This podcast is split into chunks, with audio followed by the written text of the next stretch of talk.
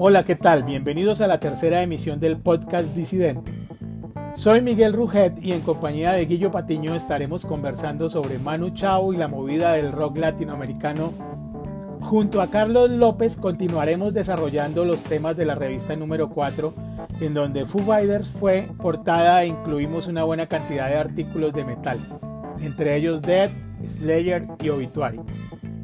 Comentaremos también sobre la entrevista que hicimos a Café Tacuba, una divertida anécdota con Primus y finalizaremos con Liz Fair. Acompáñenos y no olviden escuchar a todo volumen el playlist disidente número 4 en Spotify.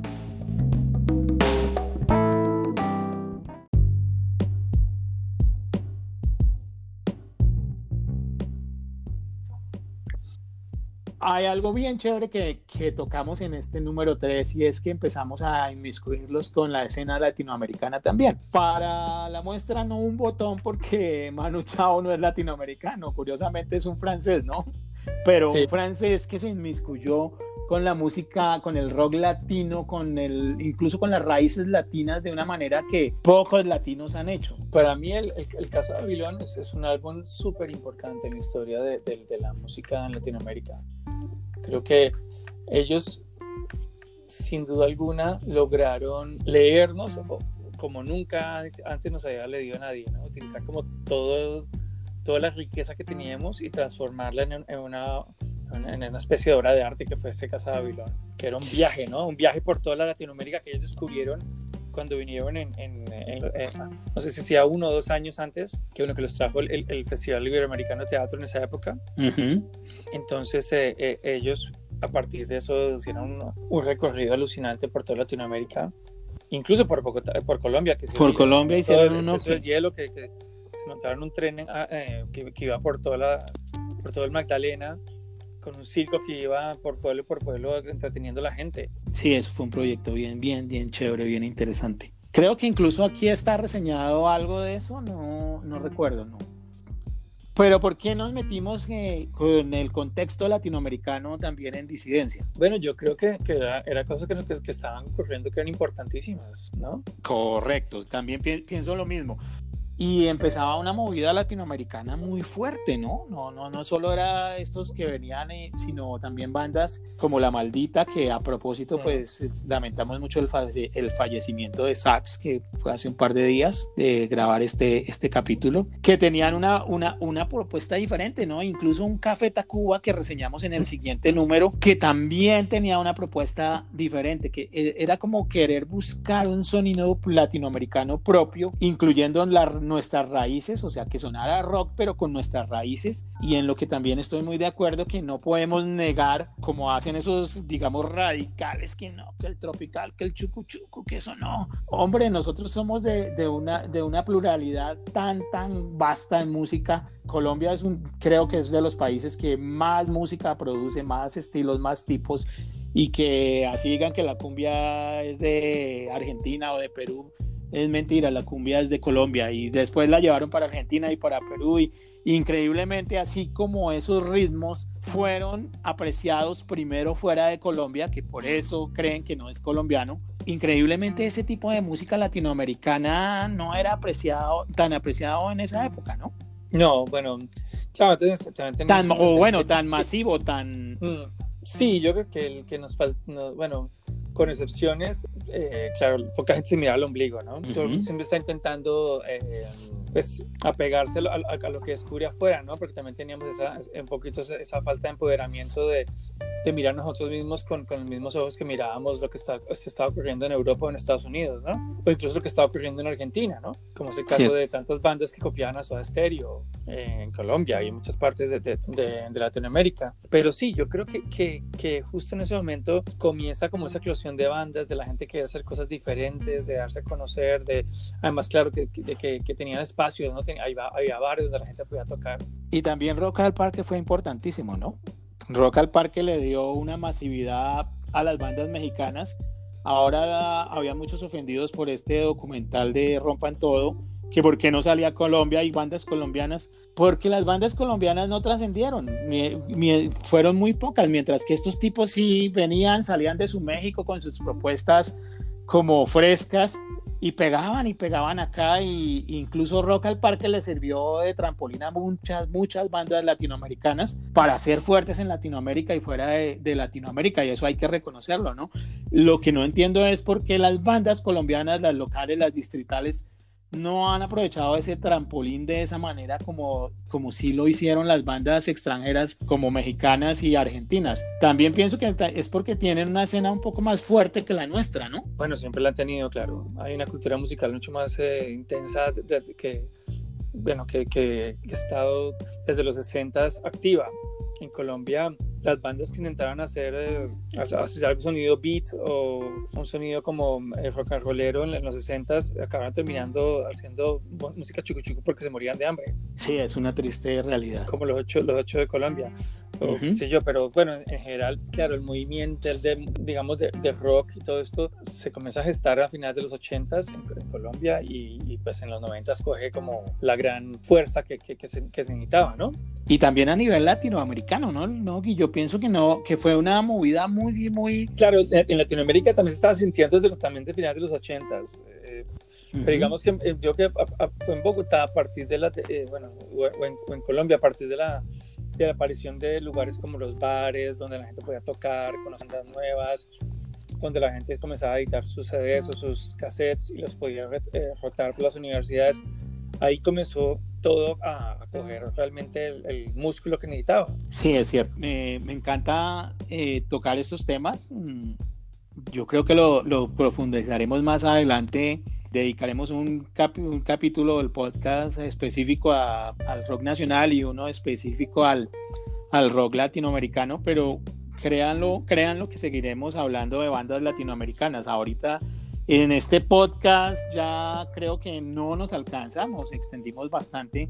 Pues para terminar, ¿qué podemos decir? Que el número 4 también salió en ese formato gigante 50 por 35 centímetros que no se podía poner en ningún estante de revistas y que yo los llevaba y me sacaba corriendo, pues cómo se le ocurre, me tapa 4 o 5 revistas. Entonces siempre estaba allá al fondo doblada. Pero era una locura, pero era, era, era maravilloso, a mí me encantaba ese formato, era genial. Bueno, sí, era, era, muy, era gigante, lo que sea, pero poderla leer así en el suelo era genial. Voy a darle un premio a, a un oyente que tenga el sobre original donde venía la revista número 3. Había algo muy, muy, muy bonito de la revista número 3 y es que se, se venía en una bolsa como las, de, las del pan, una bolsa gigante, papel craft, y estaba impresa en serigrafía, una tinta morada, y dentro venía la revista. Esa era la presentación de la revista. Yo lastimosamente perdí los míos en un trasteo, pero pues quien tenga esta, quien, quien tenga el número 3 de la disidencia y tenga la funda original de donde venía empacada, se lleva un CD de disidencia. Se lleva un CD original que editamos con Sony Music en la pues pueden dejarnos sus mensajes acá en el, en el podcast, sus mensajes de audio también si quieren recordar algo, si quieren interactuar con nosotros, bienvenidos, bienvenidos y, utilicen este medio eh, a, través de, de Anchor se puede, ahí está el link y nos pueden dejar sus comentarios, eh, sus aportes. Número cuatro, eh, la portada fue Foo Fighters nunca nos fuimos por portadas como para que fueran comerciales, porque si no, creo que hubiéramos puesto eh, Alex Zeppelin, o hubiéramos puesto a una banda que conociera a todo el mundo y, vendiera ejemplares, pero no, justo nos fuimos por, por Foo Fighters, que era una banda nueva, acababan de sacar su primer álbum, y a pesar de que Dave Grohl era un tipo muy conocido por Nirvana, pues no era lo mismo hablar, decir Foo Fighters, nadie lo relacionaba con Dave Grohl, hasta tiempo después que, pues, que ha sido ahora una de las últimas grandes bandas relevantes. Y pues no fue una revista que digamos que haya impactado en ventas, creo que nos quedaron bastantes, precisamente porque la gente no conocía a Foo Fighters. Foo Fighters no fue la banda, digamos en su primer disco, una banda que agarrara a la gente. Además porque creo que la gente buscaba como una continuación de Nirvana y esto era otra vaina totalmente diferente porque sí iba como un poquito más orientada hacia el, hacia el hardcore, ¿no? Hacia otro tipo de, de música, de estilo. No, yo que no, yo que era rock directamente, hardcore no, yo que era rock, pero sí era, era tenía, tenía elementos de, de, de, casi que de trash un poco, porque igual era lo que, con lo que había crecido, o sea, ponte a pensar que Dave Grohl venían de una banda mítica, ¿no? Sí, y pero los compañeros de banda... no, no, no, solamente hablando de Nirvana, sino, sino, antes, antes de, de, Nirvana, él estuvo en las bandas más bestias que, que, que existían en, la escena de Washington, que era... Eh, ¿cómo se llamaba esta banda? Scream. Scream, que era una banda tremenda. Scream, sí, nunca escuché de, Claro, de, de, era banda de adolescentes, el, el, era baterista a los 17 años, estaban de los de Washington DC, que era una locura. Entonces, claro, eh, hacía parte de, su, digamos, de su bagaje. Y cuando él saca Foo Fighters, pues claro, era un poco la desconexión que necesitaba, ¿no? Después de, la tragedia de, Nirvana, ¿no? y bueno, es, ahí empezó, pues no, no empezó, fue, fue increciendo la carrera de Dave Grohl como rockero, como músico, que es una, o sea, es una personalidad súper importante hoy en día en la escena del rock. O sea, ya se podría hacer perfectamente un Grollfest. sí, es cierto. Hablábamos también con Guillo eh, Calao que el tipo es un artista completo, ¿no? Y que creo que es de los pocos músicos que se ha dado el lujo de tocar desde pop hasta el metal más pesado que hay, hasta black metal. Sí, black metal con quién? Él hizo un proyecto que miércoles se me olvidó cómo se llamaba. Bueno, me cogiste ahorita fuera de base, pero hizo hizo Probot, Probot, se llamaba. Sí, Probot. Probot, sí, Probot. Probot y él, tiene varios varios proyectos y ha colaborado. claro, ha tocado con quien quiera, ha, tocado con de Stone Age ha estado con, con Killing Joke, The Crew Vultures, bueno, el tipo no ha parado, el tipo no, no para nunca. Lo que te contaba que me encantaba, eh, eh, él hizo álbum ese famoso de Sonic Highways, que fue una serie documental en la que él iba ciudad por ciudad hablando del sonido de cada ciudad de Estados Unidos, ¿no? y, y, hablando con los protagonistas del sonido de, Nashville o de Seattle, bueno. No, ya esa no fue la tremendo porque, porque... Perdón, esa no fue la que, en la que iban a recoger una consola que fue con la que habían grabado un poco de, de hits. Sí, Sonic Highways, y, exacto, es que van por ciudad por ciudad, ahí, ahí, ahí, en, en, cada estudio hay ya hay una en la que el, el tipo va a, al estudio donde él comenzó a grabar sus primeros demos después de que estaba muerto Kurt Cobain y que le estaba haciendo cualquier cosa, y ponen las grabaciones y el tipo se quiere esconder y uno se parte la risa porque el tipo cantaba inmundo. Bueno, pero era buenísimo en todo caso, pero el tipo está ahí curioso en las manos de vergüenza. bueno, es, eso porque también tiene eso, tiene mucho humor. El tipo no, no, no, no tiene esa, esa humildad de, darse cuenta de que, la pose es una estupidez. Sí, exacto. La pose, la pose es una cosa ridícula y innecesaria y que, y que vale más la pena soy una persona divertida, bueno, que, así, así, así, haciéndolo un poco drástico, pero si vamos a pensar de los Beatles, el, que va a sobrevivir de todo eso va a ser Ringo Starr. van, van, a ir, van a ir más rápidos que él, seguro, porque es el, que, el único que se burlaba de todo el asunto. Ok, Guillo. El playlist del número 4 eh, incluye una amplia sección de metal que pues que Calado se encargó.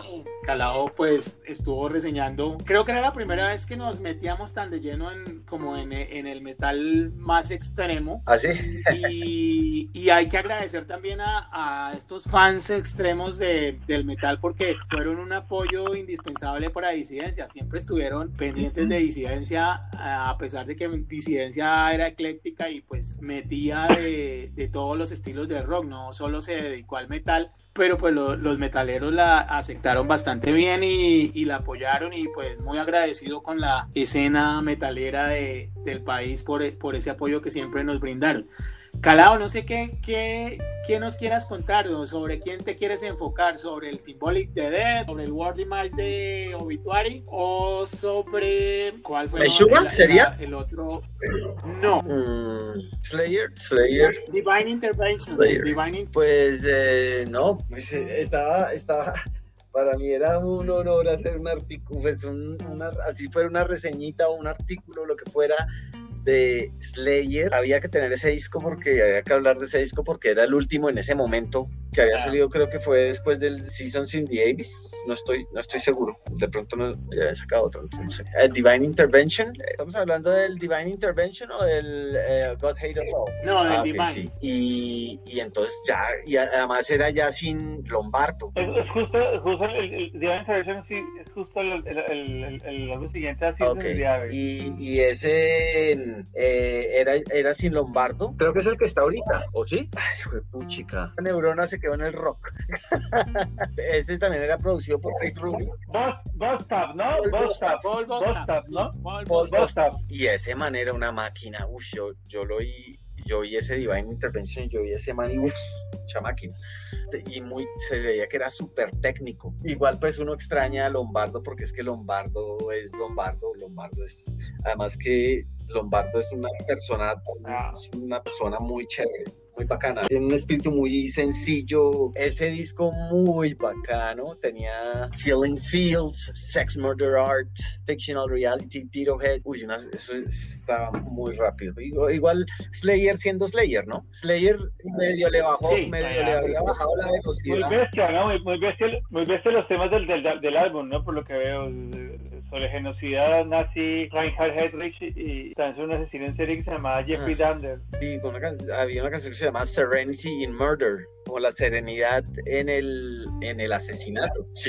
Asesinato. Eh, sí, de- debe estar hablando de algún, de algún loco de esos psicóticos que suele haber por allá. Ya, ya. Sí, habla justamente de eso, de de asesinatos en serie y, y la religión cristiana, Sí. por lo que veo. Que siempre le, siempre le, le, le tiran, ¿no? Al control mental también. Sí, sí, sí, sí. Sí, curioso, porque Slayer es una, es una banda que poca gente, digamos que, claro, poca gente que le gusta digamos, la música pesada o la música densa, lo respeta, pero realmente lo que han sido ellos es, como un estamento de, de- de- de la, de la misteria humana, ¿no? Hacen una reflexión sónica desde de lo, que, desde lo que se pasa con la psiquis humana a, a los niveles más Sí, sí. salvajes, ¿no? Pero Guillo, no sé, Slayer pienso que sí, al contrario de lo que tú piensas, es una banda bastante, bastante respetada en la escena metalera. Claro que sí, obviamente que no, no estoy negando eso. Pero digo que, que cuando, cuando uno, uno dice Slayer, la gente dice, wow, Sí. o sea, es tenso. No estamos hablando de no estamos hablando de Radiohead, estamos hablando, ni estamos hablando de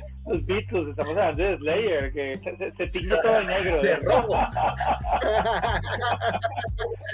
Cala- ¿Qué Calao, quiero decir? Tú decías hace un, un- un momento también que, lo decías tú cuando Guillermo decía que Nirvana opacó todo, tú también decías que incluso alcanzó a opacar al metal. Pues este álbum fue del 94. eh. ¿Cómo veías tú, digamos, esa escena del metal en, en esta época cuando dominaba realmente otro tipo de música? Bueno, yo creo, yo creo tener el secreto lo- de por qué, de por Cuéntanoslo, qué el grunge le quitó el parche al metal. Ajá. ¿Por qué? Y, eh, y es una cuestión que me ha- es muy, muy boba, no es ningún misterio, ¿no?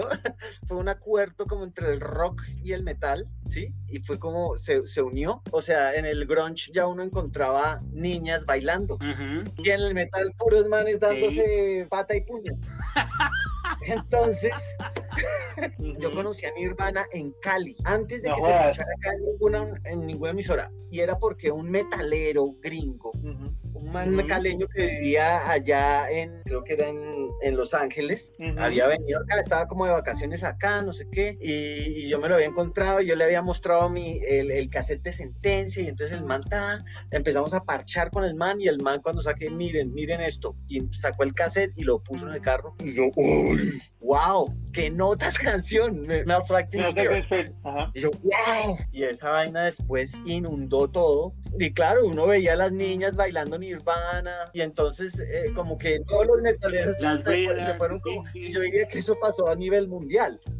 Además, que las que estas niñas alternativas no eran tan alejadas del estereotipo del, del metalero, no eran las gomelitas, sino que era una, una chica más chévere, más bacaneada, más asequible, de charla, digamos, ¿no? Es mi teoría, es mi teoría. Pero, Eh, entonces preferíamos irnos a bares alternativos. que pues sí, ya, obvio, ya, sí. Así, pasó en mí y yo ni dejé de ser metalero, ni me dejó de gustar el metal, ni dejé de hacer lo que estaba haciendo con sentencia. Es que, todo es compatible, yo creo. Es que la, la, vida tiene muchas aristas. Eso a mí no me quita lo metalero. Sí, totalmente de acuerdo. Esas posturas radicales sí a veces son tan hartas porque que son eh, no, y ni siquiera son etapas. Uno sigue oyendo su metal, a uno le gusta y hay cosas que le van a gustar toda la vida hasta el día que se muera. Afortunadamente, o desafortunadamente también. Y, el grunge me expandió la cabeza, ¿sabe? También, porque me empezó a mostrar otro tipo de música chévere. Bueno, mm. empezando que, digamos que empezó como yo me fui más por el grunge, como Alice in Chains, Soundgarden, mm. eh, claro, Jam, ¿no? Que era más intenso, claro, es que el, el grunge es un, es una categoría extraña. Es una categoría extraña porque, porque realmente no es. Eh, o sea, al, final, no representa nada porque la, amalgama que contra el grunge es, ve en muchos lugares. No es una cosa que sea como una realmente definida. Camino. Y, igual el grunge será muy influido por los, por, los, tracheros. el grunge. digamos, con Black Sabbath. El grunge totalmente, o sea, viene trash para mí. Mm. O sea, eh, porque el mismo, o sea, la muestra de eso es ese disco que sacó Dave Grohl, el Probot. Los manes escuchaban Celtic Frost, escuchaban Sepultura, escuchaban Motorhead, escuchaban eh, Voivod, bueno, Black Sabbath, Black Sabbath obviamente, sí, eh, pero yo estoy hablando de trash. Y... Pero bueno, no sé, yo no lo vi mucho en los primeros álbumes de ellos, a excepción de Soundgarden, ¿no? Que Soundgarden sí tenía, tenía como una... No, yo estoy hablando de lo que escuchaban, de lo que escuchaban ellos, no de lo que ah, tocar. No, esa fue toda la música que, esa fue la música que ellos escucharon de pelados y que quisieron hacer otra cosa y Claro, está bien. Y lo que hablábamos, el, estaba en Scream, que fue una banda seminal de, adolescentes de hardcore super bestia, que el cantante estaba súper loco, el Peter Stall, era un bestia, el tipo, el tipo acababa suicidando, se sé, una locura, el tipo, tipo. Ah, ¿Cuál banda? ¿Qué banda? ¿Qué banda otra vez? El, el, cantante de Scream, de la primera banda de David Grohl. Ah, ok, ok. Sí, yo siempre, yo siempre con la nota mórbida y fúnebre. Pero sí, el asunto es que, claro, esta gente venía de eso, de, escuchar tanto heavy metal como reggae.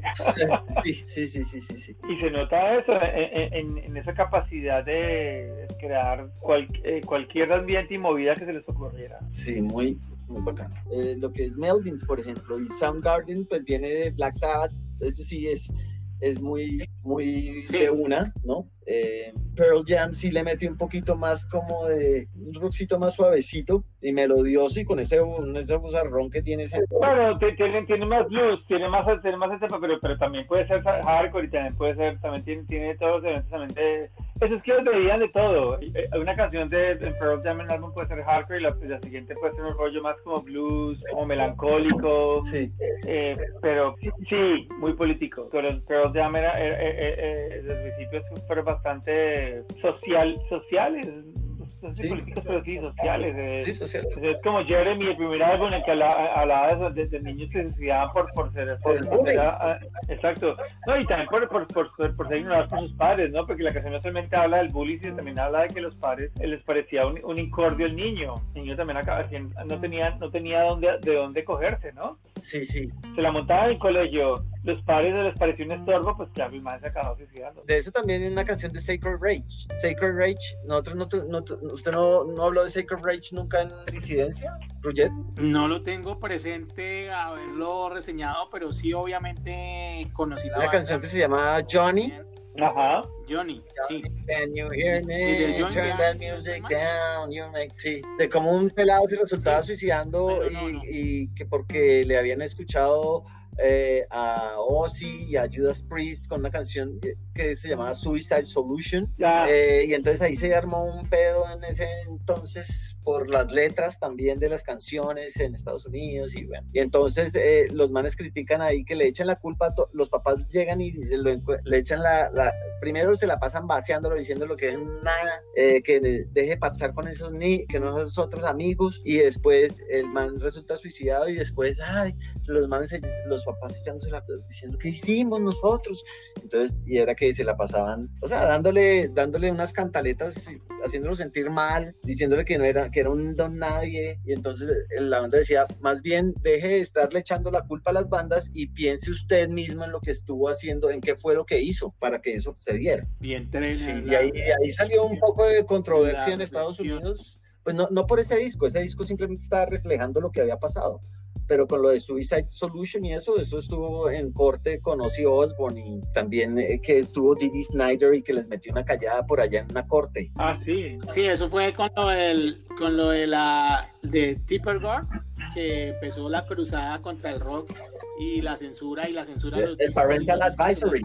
se acuerdan de, de ese parental el parental advisory. Eso fue por ella porque que tenían que decirle a la gente que los álbumes hablaban que tenían letras pesadas. Entonces eso lo inició ella y siempre fue un movimiento bastante censurador en, en los Estados Unidos ya sí que Franz Zappa se ponía completamente a eso Franz Zappa le parecía la cosa más ridícula y, estúpida del mundo bueno yo creo que esto fue un paréntesis largo porque veníamos hablando de Slayer. y vamos a pasar a... Y bueno, entonces, listo, Slayer. Ese era el último Slayer, había que hablar de ellos. Después, esa Real Symbolic de era después del Human, creo, o del Individual Thought Patterns. No, yo vengo, yo le venía siguiendo a Death desde el Scream Bloody Gore. Desde el primer disco, él se lo, me acuerdo que lo compré en cassette grabado ahí en las casetas de la 19. Pues salió el Leprosy y no, Y yo quedé ahí, yo ya quedé ahí como un chicle a esa banda. Y se notó, y acá ya se notaba una evolución en este man que era un genio, Chuck Schuldiner, en la guitarra y en la, y en, y en la voz y en las líricas. Las letras de las canciones eran letras serias, ya habían dejado de ser ese, ese gore que habían inventado como en los dos primeros discos. Se volvieron eh, muy filosóficos, muy no sé, de manera un genio. Y él se encargó de buscar también a sus músicos que más le convenían para llevar a cabo su idea. Y fue como dio con ese simbólico, ahí estaba Gene, eh, Gene Hoglan en la batería, estaba Steve DiGiorgio, me parece, en el bajo, el bajista de Sadus, unas guitarras que para hacer death metal uno se extraña, pero dice, no, este man es el, el rey, el rey del death metal, el rey del death metal, resumamos. Yo sí creo, okay. además ese simbólico, ese simbólico, y creo que esos dos álbumes, el del 95 y el del 98, fueron, para mí fueron geniales, yo realmente no, los dos, los álbumes anteriores no los, no los escuché mucho y entonces no es que me haya, no me entran así como tan fácil, la gente ama Leprosy, pero, a, pero a mí me gusta mucho Symbolic y el Son of Perseverance. son sí, es, favoritos de, de la Y estos eran, o sea, hablando de los Obituary, también escribí ahí eh, de ellos una reseñita del World Demise, ese, ese disco que estaba ahí en boga. Eso era un parche de, de death metal que era como en el lado de la Florida. Entonces estaba Morbid Angel, estaba Cannibal Corpse, estaba Obituary, estaba Death, estaba Cynic era un parche en el que todos eran amigos y se compartían músicos. Y, sí, eh, interesante ese álbum de, de Obituary que hablas del World of Mice, era como esa crítica terrible que estaban desesperados todas estas bandas como trataban de ser escatológicos y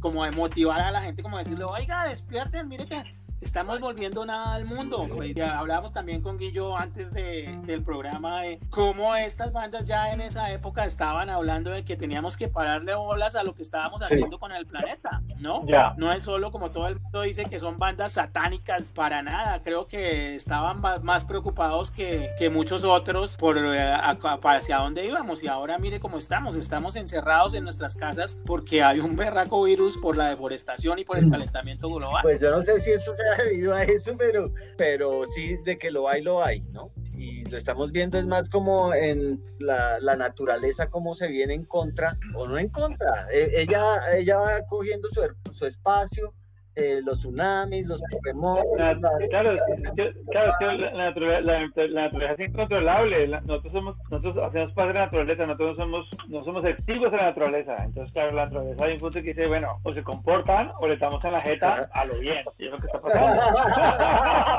a lo bien, o sea, pero y, es lo que nos, nos, están dando elecciones, diciendo, bueno, a ver, ¿no van a parar? Pues aquí va a haber de todo.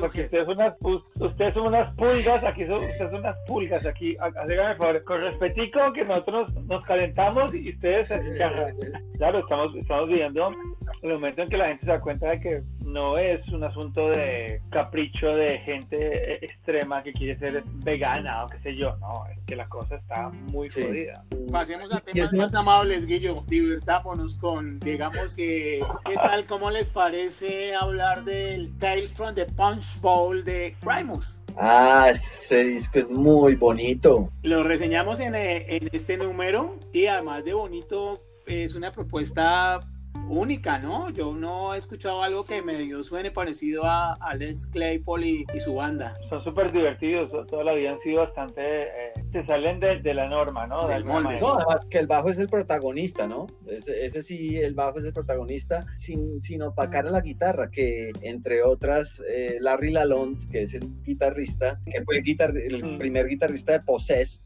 de esa banda de death metal, que entre otras dicen que esa fue la que ah, creó el death metal, no death. Ah, mira cuando yo los vi acá hace, hace poco, ¿Ah, a Primus, sí. Qué suerte, a, Primus, ¿qué dices? ¿Cuándo? Sí, estuvieron acá en Bogotá. O sea, Larry Lalonde eh, a veces, o sea, obviamente Les Claypool le daba toda la cancha a Larry Lalonde para que hiciera lo suyo, que también tiene que hacer y, hace unas cosas muy chéveres en esa guitarra. Y como una anécdota de ese concierto, ¿cómo les parece que yo iba para el baño y veo un papel, haga de cuenta como una cuartilla, un tamaño carta doblado en cuatro, ¿sí? Y yo de sapo, no, porque es que, es que además vi como que una letra que se me hizo familiar y yo la recogí y abrí y era el, el set list de Primus con un dibujo hecho por eh, Les Claypool. de Les Claypool parado frente a un cuadro de Botero, una gorda culona, y el man dice, wow, that is art.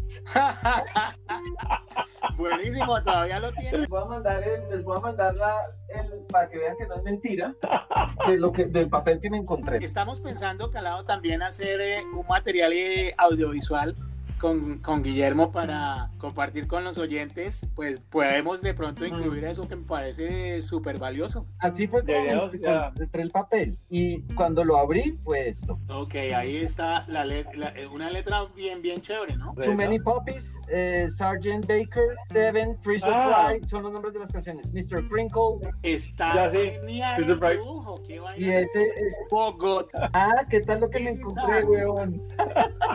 Yo creo que se les había caído, o sea, como el baño queda abajo del balcón donde ponen el sonido o las el, el front of house, de pronto a uno de, los técnicos de ahí lo puso ahí y el, papel se le cayó. Todo el mundo como que le pasaba por encima y nadie se, la pillaba que era, que eso. Igual era, no, pues obvio no es el original el que pintó Les Claypool, pero es una fotocopia que me imagino que le dio, le debió haber dado a todos los ingenieros de sonido y de luces para que se guiara, ¿no? Claro. Hombre, parece, ¿Ah? hecho por él, ¿eh? Estoy seguro que es hecho por él, porque él, él, lo, suele, hacer. Claro, claro, pero no parece una fotocopia, parece, parece, parece el original. Pues, eh no sé, no sabría decir, pero lo tengo que marcar, lo, tengo para marcar.